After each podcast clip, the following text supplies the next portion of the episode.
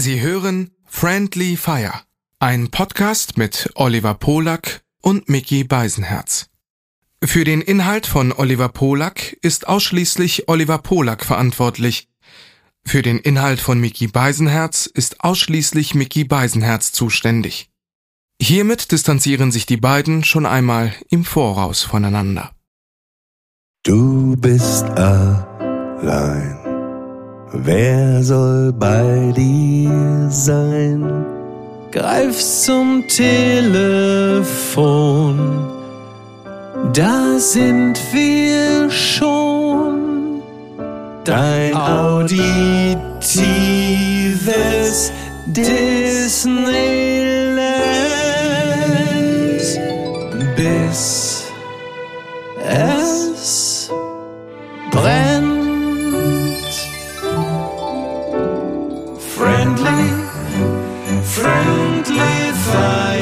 Friendly, friendly fire, friendly, friendly fire, friendly fire, friendly fire. Noch wach?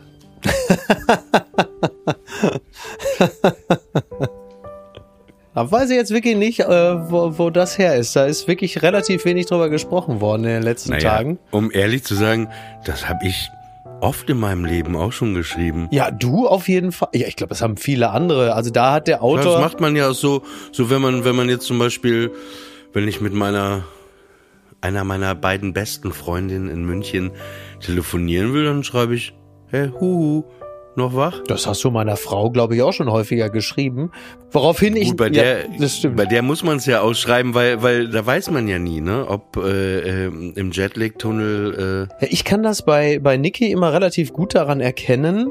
Also im Gegensatz zu ihr habe ich ja relativ äh, volksnahe Zeiten des Wachens und des Ruhens. Und bei mir ist es so, wenn ich dann morgens um 8.30 Uhr irgendwo sitze und einen Kaffee trinke, weil das weiß man ja bei mir auf jeden Fall, dass ich um 8.30 Uhr irgendwo sitze und einen Kaffee trinke, weil ich natürlich äh, in meinen Gewohnheiten sehr gefestigt bin.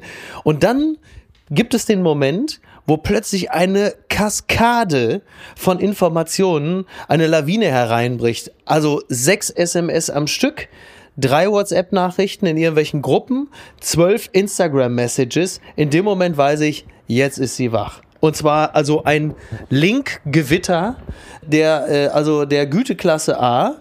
Und dann weiß ich auf jeden Fall, okay, jetzt hat sie ihr schreckliches Haupt gereckt, jetzt ist sie erwacht. Bevor wir weiterreden, wollte ich nur kurz sagen, ich habe heute für dich etwas Lustiges, etwas Schönes und etwas Berührendes. Nur, dass ich das einmal kurz, weil ich weiß, wir werden sonst am Ende sowieso über ganz andere Sachen reden. Ich wollte es nur mal kurz äh, gedroppt sind haben. es denn drei, drei verschiedene Sachen oder sind drei verschiedene, Sache? es sind drei grundverschiedene Sachen. Okay. Ja. Wollen wir, wollen wir erstmal die, die Probleme klären oder willst du erstmal äh, zu deinen, direkt mit deinen Sachen einsteigen? Ach, po- ach so, die Probleme kommen noch mal dazu. Also ich, ich sag zuerst einmal, was das Schöne war. Das Schöne war, dass ich heute, als ich äh, wie äh, eine Mischung aus, ähm, wie sagte ich, als wir bei Late Night Berlin waren, was war's? Ibizenkische Heiratsschwindler und Viertplatzierter beim Don Johnson Lookalike-Wettbewerb in Malhülsen flanierte ich durch die Schanze und traf. Er stand mir auf der anderen Seite der Ampel gegenüber und es war so ein bisschen wie so ein Mexican Standoff im Western. Darf ich raten? Jemand- äh, noch nicht sagen, jemanden, den du magst? Ja, oder jemand, den jemand, den ich mag, jemand, den wir beide Den mögen, ich auch kenne? den du auch kennst Den- und der stand mir gegenüber und Ist er prominent oder ist er eher so Journalist oder so Er die ist- Kategorie, also nicht in der Öffentlichkeit so richtig? Also er ist nicht im Ansatz so prominent, wie es ihm gebühren würde, aber daran hat er auch selber seinen Anteil, weil ihm unser Geltungsdrang fehlt. Okay. Und der stand mir an der anderen Ampel gegenüber und der, der sieht halt eben auch so aus, wie er sofort, also man hätte ihm auch so ein Poncho umlegen können und so ein Sombrero und es hätte auf jeden Fall gepasst. Und er hätte jetzt natürlich noch so ein Colt im, im Holster haben müssen. Das klingt eigentlich nach deinem äh, Tourbooker äh, Also-. Stimmt. Ja, ist richtig. Äh, nein, es ist äh, der Mann, der äh, verantwortlich zeichnet für unsere Anfangsmelodie. Aerobik. Stand mir äh, gegenüber. Carsten Meyer. Und ich habe mich total, also es gibt ja Menschen, bei denen man so, die nimmt man wohlwollend zur Kenntnis. Und da gibt es Menschen, über deren Präsenz man sich ja aufrichtig freut. Und so ist der einer, weil du siehst den und freust dich halt einfach. Und du weißt, was immer jetzt gleich besprochen wird, es wird garantiert nicht doof. Das ist ja auch schon mal Und, eine äh, Kunst. Hat er dich erkannt? Ich weiß nicht, ob er mir gegenüber genauso empfindet, aber ja, ja, ja, ja. Wir haben beide gelächelt. Wir haben da beide an, den, an der jeweiligen Ampel gestanden und gelächelt. Und dann haben wir uns äh, unterhalten.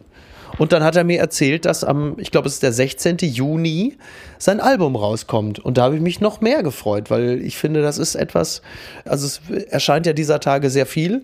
Und äh, darüber äh, sollte sich die Bevölkerung noch viel, viel mehr freuen, dass dieses Album erscheint. Also das kann ich jetzt schon mal verraten. Ich habe es, äh, ich hatte schon die Ehre, es äh, hören zu dürfen und äh, was ich euch sagen kann, Leute, also erstmal Hallo, schön, dass ihr wieder eingeschaltet habt. Es ist, äh, würde ich jetzt schon sagen, eines der besten Alben des Jahres. Es ist sehr vielfältig. Es ist einfach wunderschön. Es ist alles Cool. Äh, was Carsten, äh, also Carsten heißt der Aerobik, was ihn ausmacht. Und äh, wenn man das jetzt schon irgendwo vorbestellen kann, auch äh, hundertprozentig als Vinyl erhältlich, ähm, das äh, Album heißt, glaube ich, auch einfach ganz schlicht Album Nummer zwei. Finde ich auch schon wieder legendär. Ne? Das Ja. erste Album kam vor 25 Jahren raus, 25 Jahre später das zweite Album. Das so zu da, äh, was du gerade schon gesagt hast, zu seinem so ne öffentlich Erste und Single äh, bekannt. verkackt. Ja. Also er hat nicht die erste Single verkackt, sondern sie heißt verkackt. Und äh, Das ist so ein bisschen anti äh, We Are the Champions von Queen. So ein bisschen eher das Lied, wenn dein Fußballverein verloren hat und du nach Hause läufst, wir haben alles verkackt. Äh, auch jetzt schon äh, absolut, eine Hymne. absolut jeden Fall. zutreffend. Ja, stimmt. Das könnten wir dann theoretisch spielen als Borussia Dortmund-Fans am Ende der Saison, dass man zumindest, äh, also, also aus dieser wieder einmal vergurkten Saison dann auch wenigstens so einen guten Song rausnimmt und dann wird dann rund um den Borsigplatz gesungen, wir haben's verkackt. Naja, oder wir, wenn wir jetzt auf Tour sind im Mai mit unserem Live-Podcast, nach anderthalb Stunden, wenn wir von der Bühne gehen, können wir es Ey, dann ja das ist doch eine spielen, super Idee, oder? Ja. Das ist doch cool. Das finde ich super. Das, Das passt machen wir. wahrscheinlich Was ja ist ja auch stimmig. Also ich meine, mit, äh, Mhm. mit Aerobik auf die Bühne kommen und mit Aerobik von der Bühne gehen, da äh, schließt sich doch eine Klammer. Aber im Moment hab, also es, du hast ja keine Zeit, mal so ein Show- und Bühnenkonzept durchzusprechen, deswegen man traut sich auch, also nicht, man traut sich, man hat gar gar keine Lust, dich vorhin zu fragen, man kommt da ja einfach hin, aber ich werde einfach dieses Künstlerische einfach komplett in die Hand nehmen, weil du ja eh keine Lust und keine Zeit hast, das durchzusprechen. Äh, wir kommen nicht mit Aerobik auf die Bühne, äh, sondern klassisch Earth, Wind and Fire. Okay, gut, dann ist das so. Wir singen das aber, äh, das Lied live in der Mitte. Naja, was denn Boogie Wonderland? du. Oder welches? Nee, wir unser Lied, du Ach Trottel. so, ja, das machen wir Ja. natürlich. Also Und voll du gut. spielst ja noch auf der Gitarre Free Falling von Tom Petty, Ja, das- da warten ja alle drauf. das ist ja auch nicht so Deswegen kommen die. Leute ja nur. Soll ich die Gitarre mitnehmen, damit man mir beim nee, Stimmband so also ich dachte, kann? du wolltest sie jetzt gerade schon wieder nehmen. Nein. Nee, nee. Nein, ich bin gerade bei, ich, bin gerade und ich bei. bring die Puppe von meiner Tante aus New York mit und bring sie auch nochmal zum Singen. Stimmt, stimmt, oh Gott, ja. Was Ähm, bist du? ich bin ja gerade dabei, äh, von äh, Incubus Drive äh, zu üben, was gar nicht Mhm. so schwer ist. Aber das ist natürlich das Tolle daran, äh, dass dann Nikki irgendwo den Song hört in einer Serie und dann sagt sie Drive Incubus, großartiger Song. Und dann sagt sie natürlich, den lernst du jetzt gefälligst und spielst ihn mir demnächst vor. Und dann muss ich das natürlich machen. Aber gibt es einen besseren Antrieb, etwas zu lernen, als äh, dass die Frau, die du liebst, dir sagt, du lernst das gefälligst, damit du es mir vorspielen kannst? Das ist jetzt nicht Das der klassische sehr, Minnegesang. Sehr romantisch. Es ist nicht der klassische. Minnegesang, der ähm, spontan, unangekündigt unterm Fenster stattfindet. Das ist eher eine Art Auftragsarbeit. Ja. Aber nichtsdestotrotz, es ist zumindest erwünscht. Das ist ja auch nicht in jeder Form der Liebesbeziehung immer der Also Fall. das- Liebe Grüße ans das Axel das- Springer Gebäude. Das war das Schöne erstmal, Ja. ja. Das war das Schöne. Jetzt kommt das Was Lustige. Jetzt kommt das Lustige, Ja. weil es so tragikomisch ist. Heute war Er hatte keine Hose an. Heute war FDP-Parteitag, den habe ich nicht äh, intensiv verfolgt, aber das irgendwie ja auch tröstliche, weil es so zutiefst menschliche ist. Also du hast den FDP-Parteitag, du hast Christian Lindner, der mit 88 Prozent wiedergewählt worden ist, du hast Zahlen und Fakten und Belastbares und das Einzige, was am Ende überbleibt, ist, dass ihm die Parteikollegin auf der Bühne versehentlich in die Eier gehauen hat. Und ist das nicht toll? ist das nicht großartig? Am Ende ist es völlig egal. Man kann da jetzt 20 Leitartikel drüber schreiben und kann sagen, was das bedeutet, dass er mit 88 Prozent wiedergewählt wurde. Nein, das Einzige, was hängen bleibt, ist, die hat ihm auf der Bühne versehentlich in die Eier gehauen. Und das ist einfach immer witzig, wenn jemand in die Eier gehauen kriegt. Und das kann KI auch nicht. Das wird KI niemals beherrschen. Diesen Moment, dass die ihm einfach versehentlich beim Winken in die Eier haut. Toll. Ich bin absolut begeistert. Das zeichnet uns Menschen aus. Das ist das Und uns. was war das? Ja. Was war das Emotionale? Das Emotionale war, dass ich heute, äh, es ist ja Freitagnachmittag, war ich mit meiner Tochter auf dem Spielplatz und sie war da mit so drei, vier Freundinnen unterwegs. Und äh, das sind ganz nette Mädchen, aber dann bilden sich immer wieder so Grüppchen und so. Und dann irgendwann zwischenzeitlich, äh, also ich saß die ganze Zeit in der Sonne, ja, ich musste ja nicht da die ganze Zeit mit rumspringen. Und dann kamen die Kinder auch und dann habe ich denen Eis ausgegeben, beziehungsweise habe Pippa Geld gegeben, habe gesagt, geh mal da ein Eis kaufen und pipapo und was nicht alles. Und irgendwann wollte sie sich mit einer Freundin verabreden, also als Übernachtung, das ging aber heute nicht. Und dann fing sie irgendwann an äh, zu flennen, war natürlich total enttäuscht, dass sie dann da nicht übernachten konnte, was heute aus logistischen Gründen einfach nicht ging. Und dann fing sie an zu weinen und da war ich natürlich, dachte ich schon so, ey, jetzt den ganzen Tag in der Sonne und spielen und mit Freundinnen und jetzt, wo es mal nicht so klappt, da äh, fängst du dann an zu heulen. Weißt du, sitzt dann da und ziehst da, ich gucke dann so ein bisschen so wie Larry David am Ende von Curb. Und dann fing sie an zu weinen und dann meißelte sich aber so langsam raus, dass es da noch was anderes gab. Und sie hatte offensichtlich so kleine zwischenmenschliche Probleme auf dem Spielplatz mit von diesen vier oder fünf Mädchen mit so Zweien. Und das erfuhr ich dann so im Laufe der Zeit. Dann hast du ein schluchzendes Mädchen, während du da auf der Bank sitzt, die sich an dich lehnt. Und dann sagte sie, dass sie sagte, ich möchte zur Mama, ich vermisse meine Mama.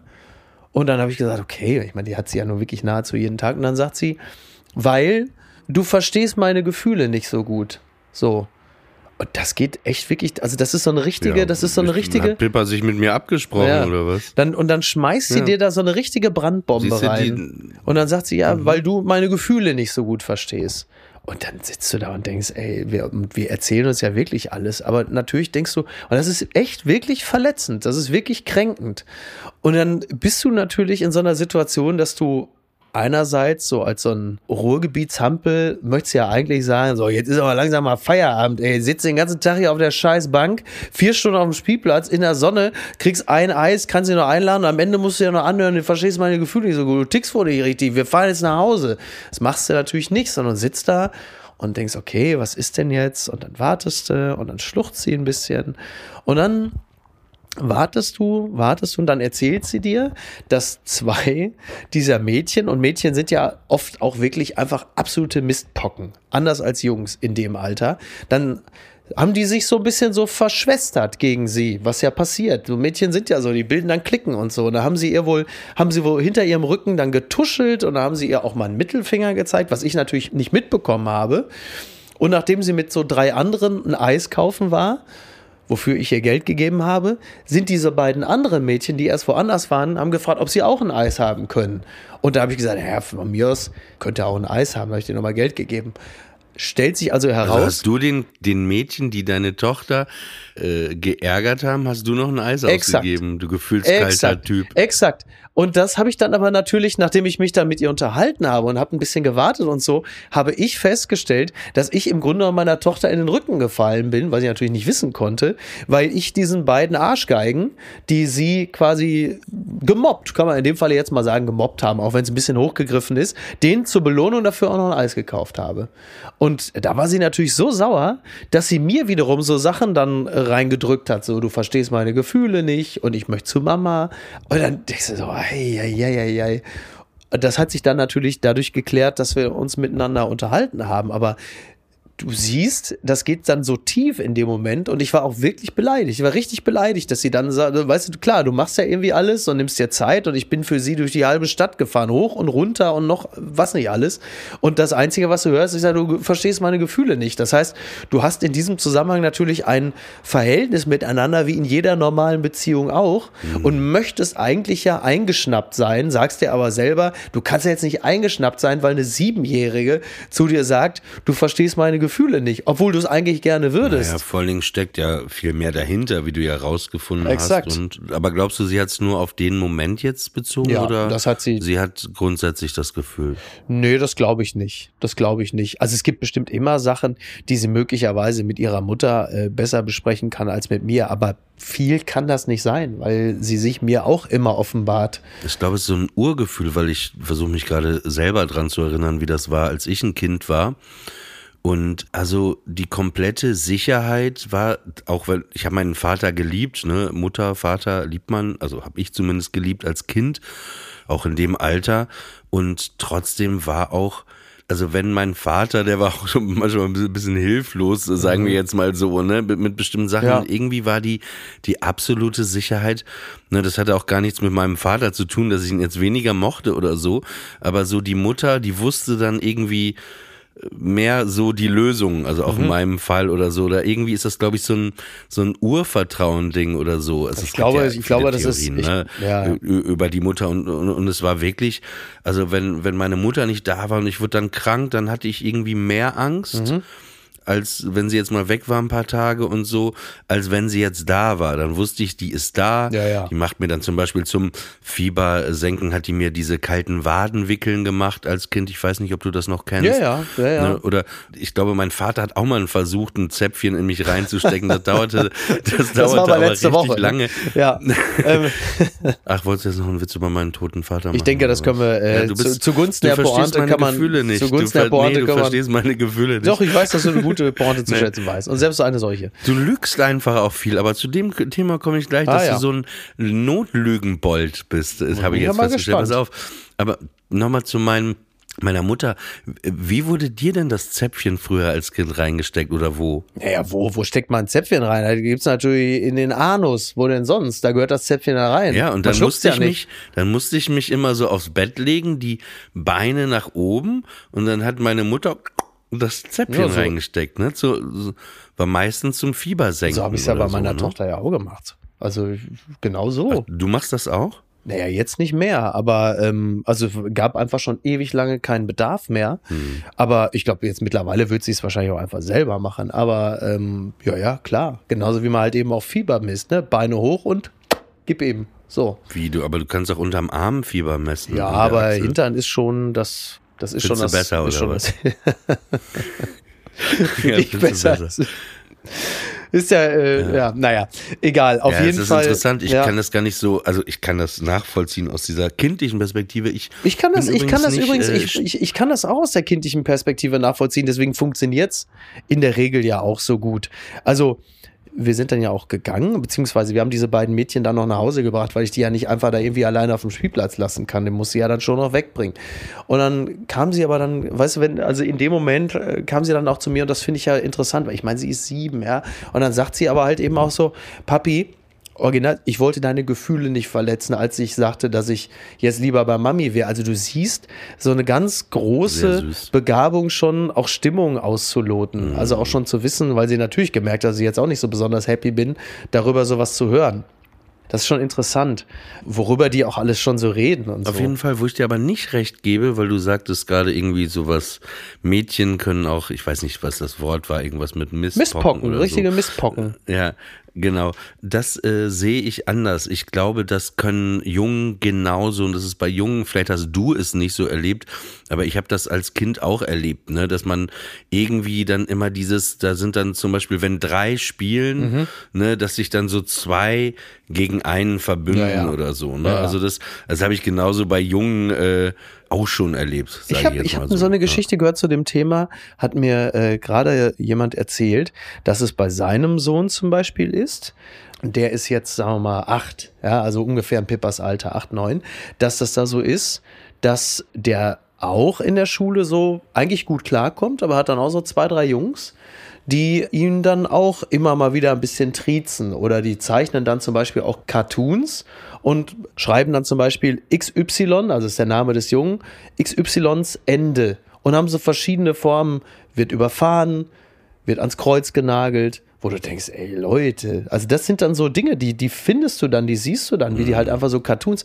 Und die machen das so geschickt, die machen das bevor die Unterrichtsstunde oder die, die Schule anfängt. Und sobald der Lehrer oder die Lehrerin da ist, lassen dies. Das heißt, sie passen auch genau die äh, Observierungszeitpunkte ab, in denen sie halt einfach nicht vom, vom Personal der Schule beaufsichtigt werden, sondern machen das ganz gezielt in den Pausen und so, wo du denkst, ey, wie abgefuckt das alles ist, oder? Also Mobben, ja. Mobbing ist Ja. halt ein, also es fängt halt in der Kindheit eben im Sandkasten und im Eis an und es ist aber immer noch, auch wenn du erwachsen bist, ob auf der Arbeit, ob privat und es ist eigentlich wirklich der niedrigste Instinkt. Es Ja, ist halt ekelig, ne? Weil, weil ich mir immer denke, ey, klar, es müssen sich ja nicht alle verstehen, aber manchmal kann man auch sagen, ey, passt irgendwie Mhm. nicht und dann geht der eine links lang und der andere geht rechts lang. lang ne? Aber dieses, diese Gefallsucht daran, jemanden zu zerstören, jemanden zu vernichten, jemanden zu erniedrigen, jemanden zu degradieren, das ist äh, auf jeden Fall schon ek- eklig. Und,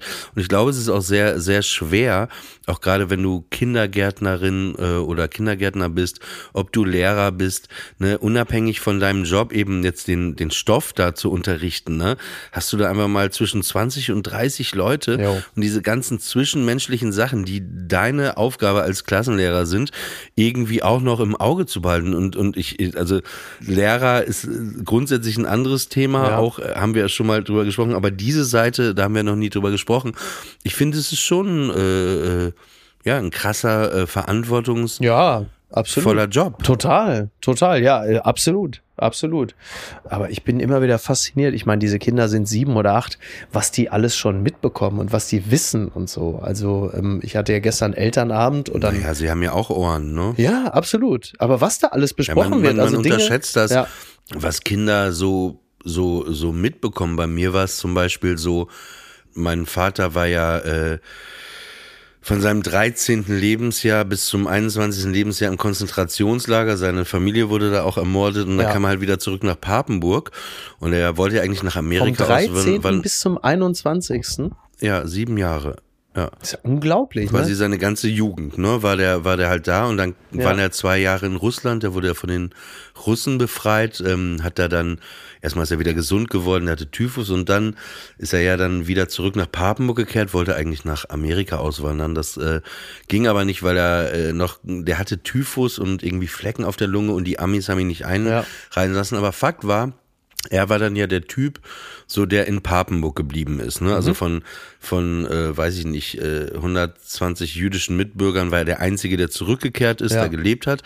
Er war dann aber automatisch auch so ein Anlaufpunkt. Ne? Wenn irgendwelche Menschen, ne, die zurückkehrten nach Papenburg, vielleicht Familienmitglieder verloren haben und so weiter und so fort oder andere Holocaust-Überlebende, die haben sich dann immer, ne, das wusste ja jeder, dass mein Vater da lebte, Mhm. die haben sich dann immer an ihn gewandt, an unsere Familie und so und mein Vater hatte auch im Emsland, äh, auch wie Erna de Vries, Ja. über die wir hier ja auch schon mal gesprochen haben, auch viele Bekannte, die eben auch in äh, äh, Konzentrationslagern waren und da war es dann eben auch so als Kind.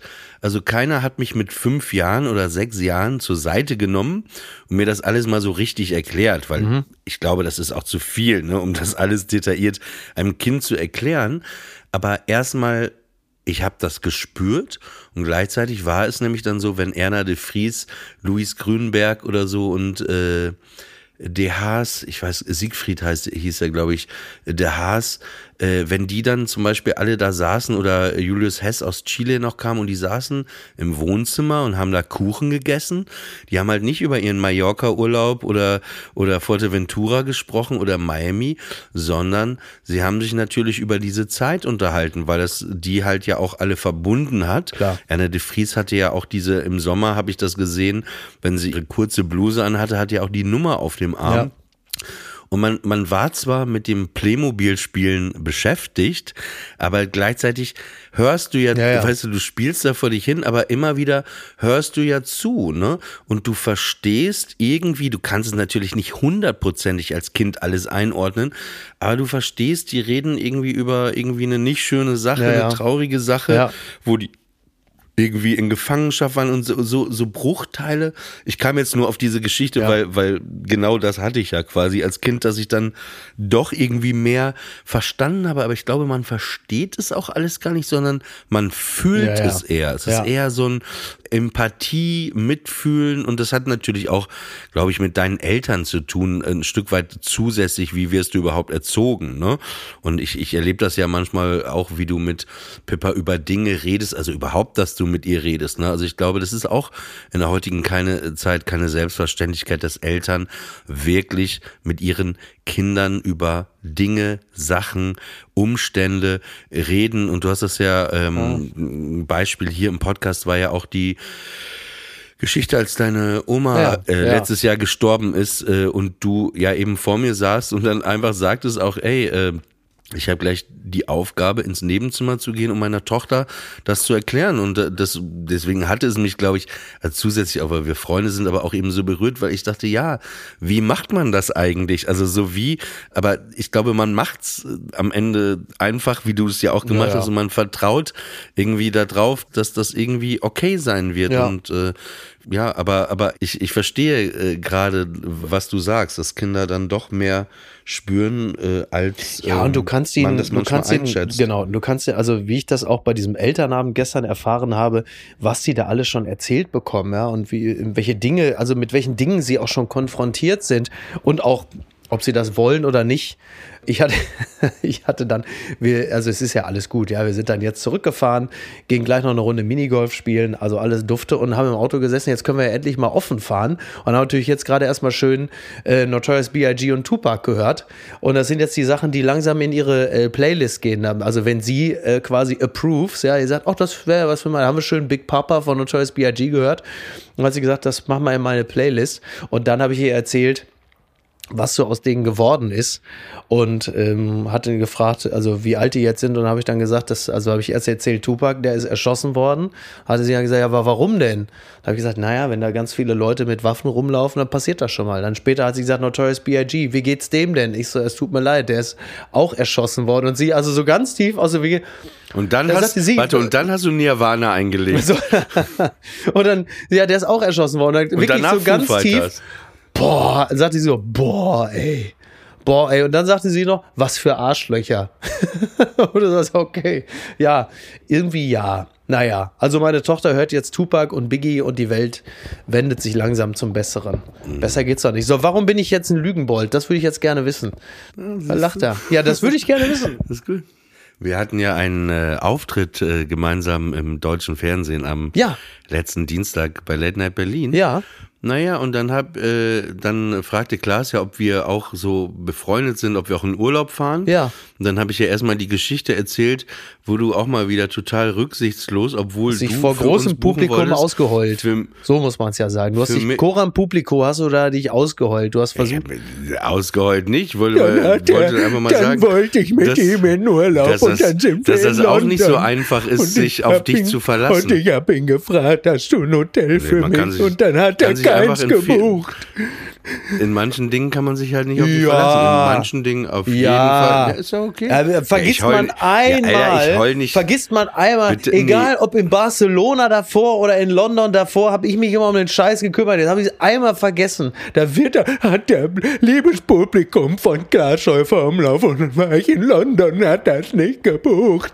Und man kriegt da ja also kein Hotel mehr, weil in der Stadt gibt's ja nur ein Hotel. Stellen Sie ich sich das hatte mal halt ein vor. Problem mit meiner, ich hatte ein Problem mit meiner Kreditkarte. Ja, das war mir die schon halt klar. schon komplett. Ja, Ja, aber da hätte ich warte dir doch mal, auch am geholfen. Limit war. Ja, EC-Karte nahmen die da nicht und dann stand ich da halt wie so ein Naffel in diesem auch viel zu überteuerten Hotel, was du gebucht hattest, einfach mal so. du, du ziehst So, das Studio kann ja Bummens, ziehst du doch im Monat, ziehst du doch da die 30.000 aus dem, aus dem Kreuz. Dann wirst du doch wohl mal einmal dir da ein teures Hotel buchen können. Außerdem war Ja, das Hotel. Es war ja. einfach eine. Okay. Es war keine optimale Situation.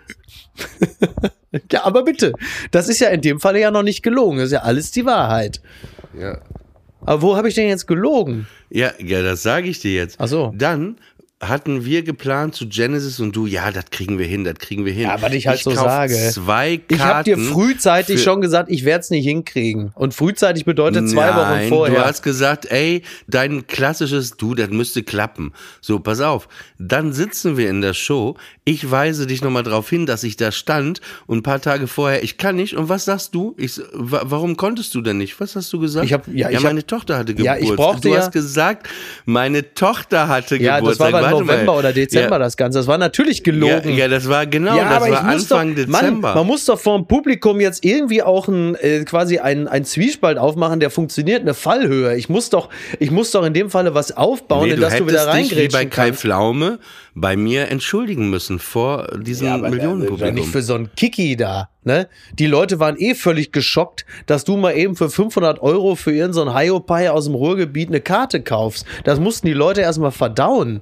Sagen, er hat's ja offensichtlich ganz Liebe. dicke. Und Das die Frage, die sich Ja, nee, natürlich, ist und die Liebe. Frage, die sich die Leute natürlich alle gestellt haben. Siehste, Jemand, der für du verstehst 500 meine Euro für irgendeinen Nee, dahergelaufenen nicht. der will aber dann das Nee, Hotelzimmer pass in London nicht bezahlen. Ich hatte, meine Karte hat nicht funktioniert. ich sag dir was, du verstehst meine Gefühle nicht. Das Ja, aber du ja, hast so viele mach ich ja nicht davon. für irgendjemanden, wo man einfach bitte. Du hast ja so viele davon. Ich kann ja nur Teile davon. Ja, ja, Teile deiner das ist- Gefühle ist das könnten mich verunsichern. Ist, ist das was Schlechtes, viele Gefühle zu haben oder was? Nein, aber du hast ja, du hast ja deutlich mehr Gefühle als viele andere Menschen. Und ich habe natürlich äh, auf anderen Menschen gelernt, auf der Klaviatur zu spielen. Du bist im Grunde genommen wie so eine, also wie bei der Gitarre, weißt du, es gibt ja diese sechsseitige Gitarre, auf der lerne ich. Plötzlich kommt da einer mit zwölf Seiten an. Ja, ist ja klar, dass man da erstmal nicht genau weiß, welche, welche Akkorde und Töne man darauf jetzt auch noch spielen muss. Ich bin ja Aber hier das stell dir Opfer. mal vor, wie geil das ist, wenn du eine zwölfseitige Gitarre spielen könntest. Wenn mein Freund Peter mich weiter so anleitet, dann werde ich das in ein paar Jahren womöglich auch können. Ne? Was ich dir aber auch nie erzählt habe, ist dann, dann hatte ich natürlich zwei, drei Leute in New York gefragt. Natürlich hast du das. Ja, ja, klar, ob jemand mitkommen will, aber niemand hatte Aber Zeit. meine Karte einfach so verschleudern an irgendwelche dahergelaufenen Leute da. Ich hätte mir gewünscht, dass du da einfach meinen Platz nicht wieder versuchst zu besetzen. Aber nein. Ich bin ja offensichtlich bei sehr der austauschbar. Sitzgröße war es am Ende auch gut, dass da ein Platz neben mir frei war. Aber auf jeden Fall, nee, was Es gibt du zwei weißt, Leute ich im Auditorium, die dringend sitzen mussten. Das warst du und der andere war Phil Collins. Wegen dir, Ja. wegen dir wurde ich beinahe noch umgebracht vom Madison Square Garden. Das habe ich dir auch nie erzählt, weil ich dann dachte, ey, 500 Euro einfach so zum Fenster raus. Dann dachte ich, ey, vielleicht ist es ja ausverkauft. Ist ja noch jemand da, Ja. der sich vielleicht über diese Karte freut, wenn er sich die kaufen kann. Und dann habe ich, ich glaube, wenn es überhaupt fünf Minuten waren, versucht, die Karte habe ich so hochgehalten äh, und gefragt, ob jemand ein Ticket braucht. Dann kamen die ganzen 20 Schwarzmarktverkäufer Okay. und haben mich sowas von da weggejagt. Ach so, weil du die äh, Preise kaputt dann, machst, ja. Und dann war das echt so die, die Larry David Copy und Enthusiasm Musik in meinem, meinem Kopf und dann bin ich einfach die Rolltreppe hochgefahren mit den zwei Karten. Es tut mir leid. Es tut mir leid. Ja. Ich hab's doch nicht böse gemeint. Du weißt doch, wie ich immer rumjongliere. ja, aber das ist doch auch für den Pod, das ist doch jetzt Unterhaltung, meine Ja, Güte. und dann mache ich und dann lasse ich Phil Collins sausen, Na, weil ich war- wieder irgendwas ich bin- und am Ende heißt es, du dann höre ich von beiden plötzlich. Dann höre ich von dir, du verstehst meine Gefühle nicht und meine Tochter dankt mir ja auch nicht. Die sagt ja auch. Wobei sie sich also, nachdem sie mir da heute da diese, diese Granate da in mein Emotionszentrum geschmissen hat, hat sie relativ schnell danach sich aber auch wieder erfolgreich bei mir eingeschleimt. Also die weiß auch schon, wann sie es äh, vielleicht leicht überrissen hat. Ist ja auch nicht doof. Verstehst du denn deine Gefühle? Meistens ja. Ich habe eigentlich einen recht äh, guten Zugang zu meinen Gefühlen, würde ich behaupten. Hast du, hast du überhaupt, weil ich habe schon das Gefühl, dass Da sieht man, der, der, da wahnsinnig läuft gerade RTL aktuell. In dem Moment hat sie ihm gerade in die Eier gehauen. der hat ihm voll in die Eier gehauen. Ah, entschuldige bitte. Aber das sind ja auch Gefühle. Aber manchmal hast du auch gar keine Zeit für große Gefühle, ne? weil du einfach auch so, so eingespannt bist in deinem Ja, aber dann fühle ich ja, Tochter. dann fühle ich ja auch etwas. Also ich fühle dann ja zunächst einmal Mhm. Stress, Überforderung, Gereiztheit. Das sind ja Gefühle, die äh, der Körper an mich sendet, die ich äh, sehr wohl wahrnehme und dann weiß, okay, das ist jetzt eben hier abzuarbeiten, aber das kann kein Dauerzustand sein. So, also ich möchte mal behaupten, ich korrespondiere ganz gut mit mir selbst. Ja, bei mir ist es, ich fühle sehr viel, manchmal auch zu viel. Das ist äh, auf jeden Fall richtig, was auch wirklich manchmal für einen selber eine Plage sein kann. Aber ich verstehe manche Gefühle und dann verstehe ich aber auch manchmal nicht, wenn etwas plötzlich wieder da ist, so, so Gefühle, wo man dachte, ja, man hat das irgendwie für sich bearbeitet. Ah, ja. Und warum kommt das denn jetzt wieder Mhm. und warum verfolge ich das seit Jahrzehnten? Mhm. Ne?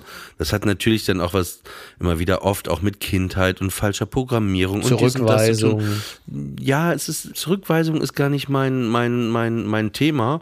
War es bestimmt auch schon mal vor Jahren. ist ja so ein klassisches nicht immer so- Leitmotiv, ich- ne? Das Gefühl, sich zurückgewiesen. Ja, das sagst du ja oft, ne? Das sagst du das gilt oft ja nicht immer, nur für, so das gilt ja nicht nur, gilt ja nicht nur für dich, gilt ja für viele. Also das ist, glaube ich, Nein, eines ich der, weiß, der ich, ich, ich, nein, nein, nein, Urleitmotive. nein, nein, Ja. du sagst, auf, das war auch nicht auf mich, ich habe schon verstanden, dass es nicht auf mich bezogen war, sondern grundsätzlich, dass, dass äh, nicht eingeladen werden oder nicht berücksichtigt werden und nicht gefragt werden und äh, ja, klar, das ist, äh, aber ich glaube, das ist auch die Kunst, dass man sich ähm, eben davon befreit, ne, und das gar nicht irgendwie, ja, zulässt, an sich ranlässt, dass man einfach das akzeptiert, dass die Welt einfach so ist, dass nicht eben immer alle Rücksicht auf einen nehmen, weil, weil man kann ja nicht davon ausgehen, wenn man selber das auch versucht, dass andere das auch machen und einem gelingt es vielleicht, manchmal denkt man auch, ah, ich bin so rücksichtsvoll, ich bin so rücksichtsvoll und hat so ein Selbstbildnis von sich selbst, aber du bist es manchmal auch gar nicht. Das war, das war ja einer dieser Punkte, wo ich da heute in der Sonne auf der Bank saß und äh, meine Tochter mir das dann sagte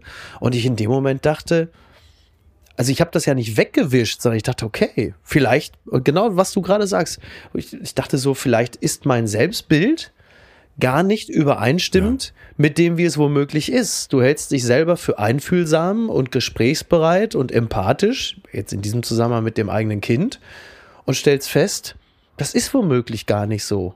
Also es hat sich herausgestellt, dass es vermutlich doch so ist, aber sich die Frage zu stellen, zu sagen, liege ich da oder sitze ich einem Irrglauben auf, das ist schon, äh, ist auch nicht besonders angenehm, da zu sitzen und zu denken, okay, vielleicht machst du dir auch einfach was vor. Vielleicht bist du ganz anders, als du gerade denkst. Was man ja übrigens in einem Beziehungsstreit ja auch hat. Also es ist ja immer wieder auch mal vorgekommen, Total. dass du hörst, Total. du bist egoistisch, du bist nicht aufmerksam und wie das so üblich ist, bist du erstmal komplett vor den Kopf gestoßen und denkst, die tickt wohl nicht mehr richtig. Also, was?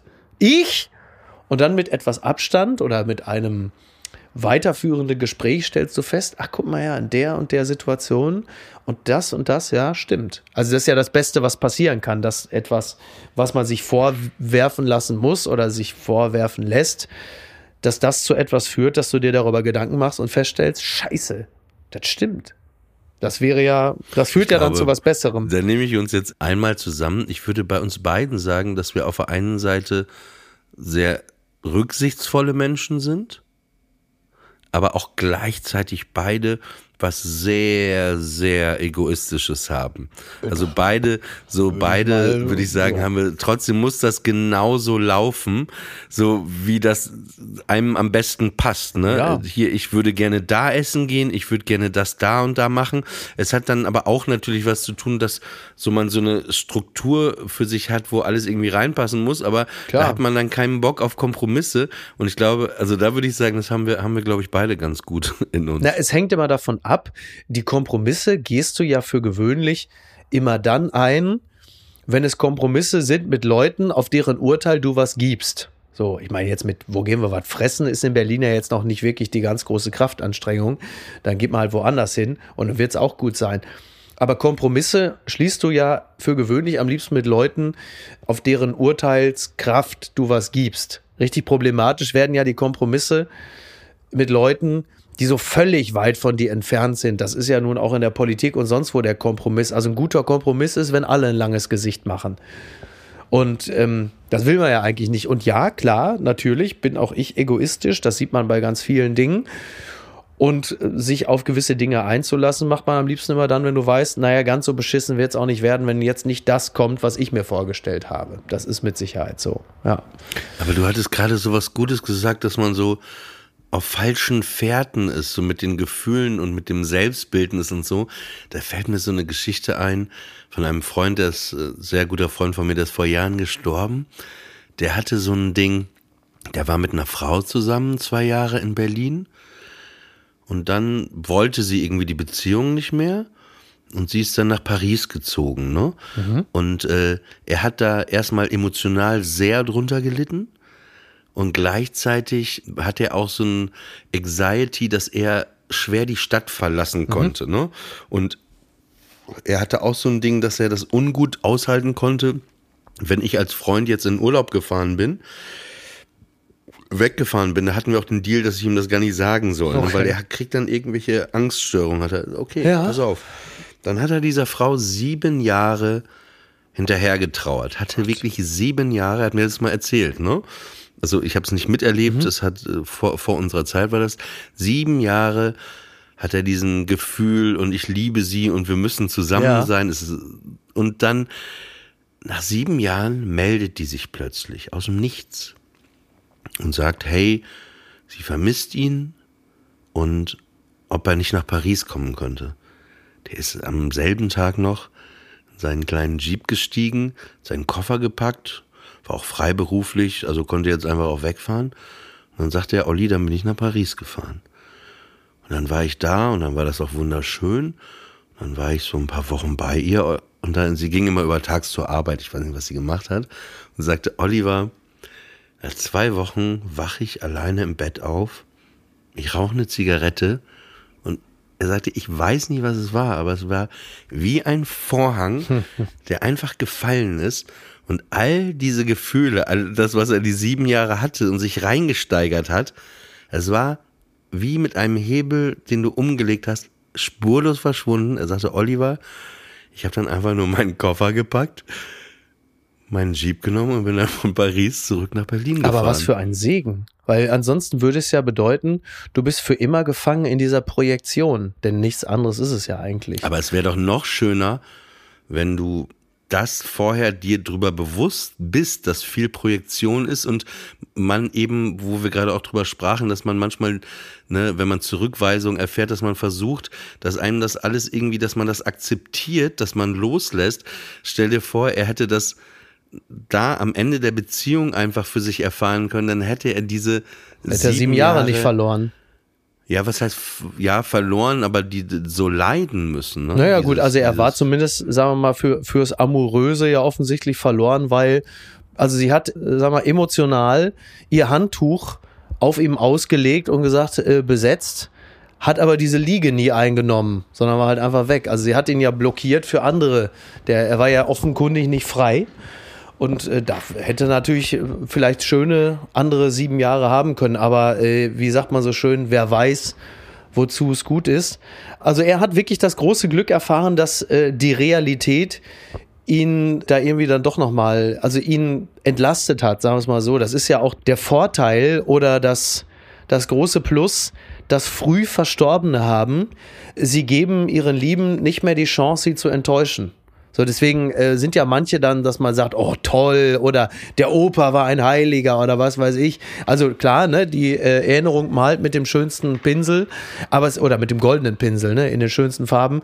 Aber es sind halt manche Leute, die halt eben auch sehr früh verstorben sind. Sie haben halt einfach auch nicht mehr die Chance, alle zu enttäuschen. Das muss man auch dazu sagen. Aber ich glaube wirklich, je weniger, das ist sehr schwer, das in, in der Praxis umzusetzen, aber ich glaube eben, je weniger Erwartungen du hast an Menschen, an die Dinge, desto weniger kannst du auch enttäuscht werden. Aber es ist andererseits ja auch kein Zustand, in dem man leben möchte, wie dieser wirklich einer der beschissensten Songs aller Zeiten, dieser Wolke 4 von Philipp Dittberner. Äh, lieber auf Wolke mit dir, äh, ne, Wolke 4 mit dir als wieder ganz allein. Das ist ja wirklich Trostpreis, das Musical. Das will ja auch kein Mensch.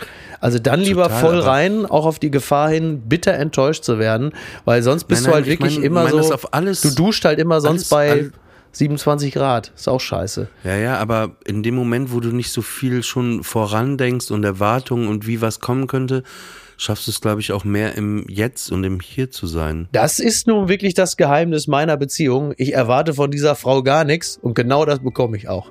So, Olli, ich muss leider los. Ich habe keine Zeit. Ich, ich, muss, ich muss leider. Mini, habe ich dir schon gesagt, dass ich Minigolf hasse? Ich hasse Minigolf. Ich tue es nur aus Liebe. Lass deine Tochter gewinnen. Sowieso. Aber ich glaube, du musst sie gar nicht gewinnen lassen, um ganz ehrlich zu sein. Zieht dich auch so ab. Es war eine weitere Folge von Friendly Fire. Dein Name ist Mickey Beisenherz, mein Name ist Oliver Polak. Danke fürs Einschalten und wir sehen uns auf Tour im Mai und im Juni oder nächste Woche wieder hier. Selbe Welle, selbe Stelle.